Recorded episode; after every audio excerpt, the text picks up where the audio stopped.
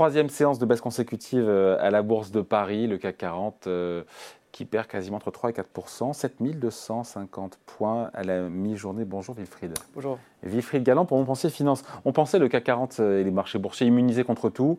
Euh, preuve que non. On a quand même voilà, ces trois séances de baisse, cette inquiétude qui monte sur ce possible défaut américain.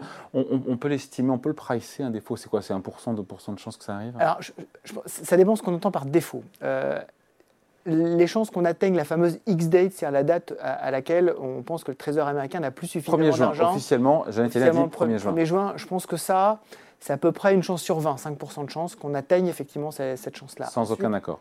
Sans aucun accord. Ensuite, est-ce qu'on peut avoir, après cette date-là, c'est-à-dire une, une journée, deux journées, trois journées après, le déclenchement des CDS, donc des, des, euh, des, instruments de couverture contre un défaut américain parce qu'il n'y aurait pas de paiement de la dette souveraine américaine. Parce que entre. Il faut expliquer, pardon, vous avez raison, mais juste il faut expliquer. Euh, euh, derrière, encore une fois, plafond de la dette, s'il n'y a pas d'accord, il n'y a plus d'argent, enfin, il n'y a plus la capacité pour l'État américain de s'endetter, de payer ses fonctionnaires, et donc il n'y a plus d'argent dans la caisse. Voilà, et donc, à partir de ce moment-là, pourrait y avoir des arbitrages entre, par exemple, ne pas payer les créanciers domestiques typiquement euh, payer, par exemple, ne pas payer les dépenses de sécurité sociale mm.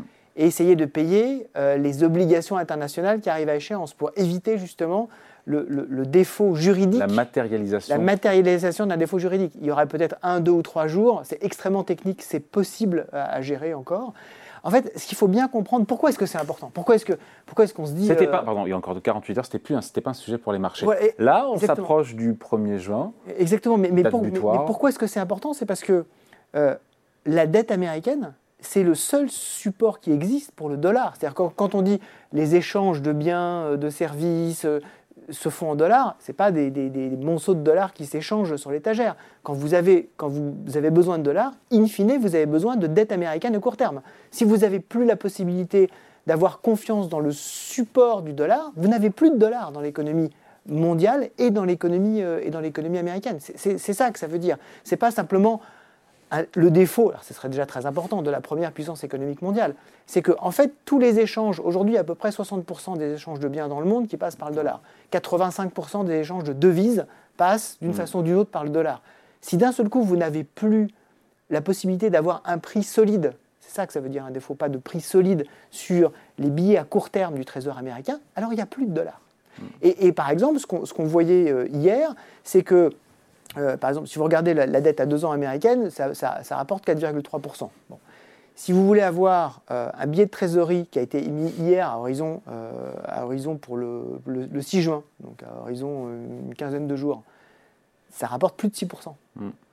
ce qui veut dire que vous avez une, une dislocation des prix sur le marché obligataire qui fait que tout finit par se bloquer. C'est ça qui est important. C'est pour ça que le sujet de la dette américaine est un sujet général de marché, général économique et un sujet international. C'est pour ça qu'il faut faire attention. Et pourquoi tout d'un coup, une semaine avant, les marchés se mettent à pas paniquer, mais en tout cas. Bah, parce que jusqu'à présent, on avait, bah, vous le disiez David, on, avait des, des, des, euh, euh, des, communications qui étaient, j'allais dire, assez lénifiantes, en tout cas assez rassurantes, en disant on se parle, euh, on ne nous ferons pas défaut, nous avons la possibilité d'avancer. Et, et quand on regardait effectivement les chiffres qui étaient avancés, on disait c'est possible d'arriver à un compromis, puisque même si les chiffres sont énormes, les démocrates proposaient 1000 euh, milliards de dollars de, de, coupe de dépenses et euh, les républicains voulaient 3000. On se dit, euh, l'un propose 1000 milliards, l'autre 3000, il y a peut-être façon de s'arranger autour de 2000, donc ça va finir effectivement comme les 78 fois précédentes où on a, depuis 1960, où on a remonté le plafond de la dette, la 79e fois posera pas de problème. Donc cette fois-là, ça ne sera pas différent? Voilà, sauf que là, ah. effectivement, le sujet, c'est une polarisation extraordinairement forte de la vie politique américaine. Vous regardez les télévisions américaines, euh, ça fait passer le paysage politique français pour, une joyeuse récréation de bisounours. Hein. Enfin, mmh. C'est extrêmement violent. C'est la première fois lors du fameux Town Hall qui a été organisé par CNN pour Donald Trump, la première fois qu'un ancien président américain appelle ouvertement à un défaut, en disant mieux vaut un défaut maintenant qu'un défaut plus tard. Et euh, on sait très bien que euh, Donald Trump tient dans sa main une énorme partie des représentants à la Chambre, mmh. euh, des représentants du Parti républicain. Et donc, on se dit, même s'il y a des bonnes volontés au sein du Parti républicain, je pense que Kevin McCarthy est probablement quelqu'un d'assez bonne volonté pour trouver un accord avec le président Biden, chef de file des Républicains, mais, mais il a besoin pour ça voilà, de sa majorité, et sa majorité, elle écoute Donald Trump. Et donc, tout le monde finit par se dire, mais est-ce qu'on ne va pas aller, à force de se rapprocher de la falaise, est-ce qu'on ne va pas finalement tomber dedans? Est-ce qu'on n'a pas besoin d'une preuve par le fait que ce serait dramatique? Parce qu'aujourd'hui, tout le monde dit, ce serait dramatique. Janet Yellen le dit, euh, le FMI le dit, enfin, tout le monde le dit. Euh, je crois que Janet Yellen a utilisé le mot cataclysmique. Mm. Mais tant qu'on ne l'a pas vécu, tant qu'on n'a pas vu effectivement ce que veut dire un défaut américain, peut-être que certains représentants Qu'est-ce qui se passe le 1er juin, pardon, s'il n'y a pas d'accord le 1er juin Alors, le, 1er juin euh, se déclenchera probablement une procédure d'urgence euh, pour justement euh, éviter de déclencher le défaut, le, déclenche, déclencher les, assurances de, de, paiement et le véritable défaut américain. Donc là, il y aura déjà des turbulences très fortes sur les marchés actions, sur les marchés obligataires, remontées très fortes des taux, difficulté de, de donner un prix aux billets à court terme du Trésor américain. donc on ne sait pas comment le système financier américain peut gérer ça. Certains comparaient ça au, euh, stress de l'an 2000 en disant est-ce que les systèmes sont prêts à, gérer des, énormes variations euh, de prix au jour le jour, et y compris entre les maturités de dette du Trésor américain? Euh, et puis progressivement, on, se rendra compte qu'il y a des transactions qui vont se bloquer, il y a des choses qui ne vont plus pouvoir se faire. Euh, sur, sur, les marchés en termes de, en termes de garantie, en termes de paiement. Euh, et donc de plus en plus, le système va, va, va, commencer à se bloquer. Donc je pense que ça ne durera pas longtemps, ça ne peut pas durer longtemps. Euh, les conséquences seront telles que ça ne durera pas longtemps, mais il y aura des cicatrices qui seraient quand même très très fortes. Alors si on veut être optimiste, vous connaissez une de mes phrases favorites hein, sur les marchés, le monde se divise en deux catégories, les optimistes et les pessimistes. Les pessimistes font de l'audience, les optimistes font de l'argent. On peut faire les deux, hein, je, mhm. vous rassure.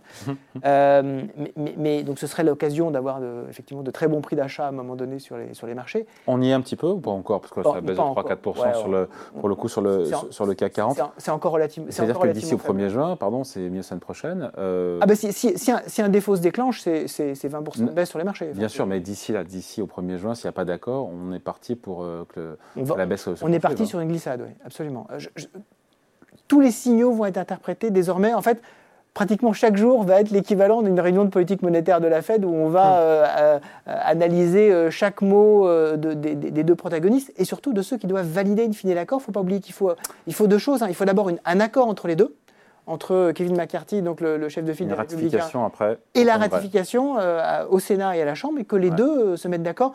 Mon scénario, le plus probable, c'est quand même qu'on ait un accord de court terme, par exemple jusque fin d'année ou début d'année prochaine, pour permettre de repousser le sujet. Et si c'est au début d'année prochaine, personne n'aura envie de relancer, je pense, le débat dans une année électorale. Dans une année électorale. Euh, mais régler véritablement le problème par un, un accord de fond qui nous permette de voir à long terme, ça me paraît un peu compliqué aujourd'hui. Ça donne des opportunités à court terme, encore une fois, d'ici au 1er juin Oui, bien sûr, bien sûr. sur, sur, sur, des, sur des fondamentaux de Si on part du principe qu'il y aura effectivement un accord, même à court terme. Bah, de toute façon, euh, ce qu'il faut voir, c'est que les, les, entreprises américaines, et euh, quand, quand, on s'est parlé récemment, on se disait, mais finalement, les, les résultats des entreprises sont finalement très bons.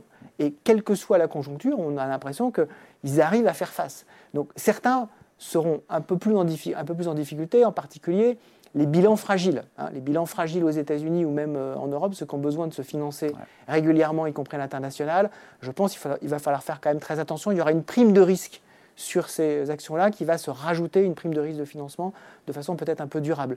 En revanche, effectivement, quand vous voyez euh, un certain nombre de grandes valeurs qui, qui, ont des cash flows très importants euh, de, la consommation, de la santé, dans le luxe évidemment qui a, pas mal baissé hier, ou, ou d'autres types de valeurs, qui sont emportés par un mouvement général de défiance, là, effectivement, il y a des choses intéressantes à faire sur le marché, bien sûr. Ok, donc voilà, donc peut-être de bonnes affaires à faire d'ici le premier. Exactement, soyez optimistes, ça ne nous empêchera pas de faire de l'audience. Allez, merci beaucoup. Point de vue signé Wilfried Galland pour Mon Pensée Finance. Merci beaucoup. Salut.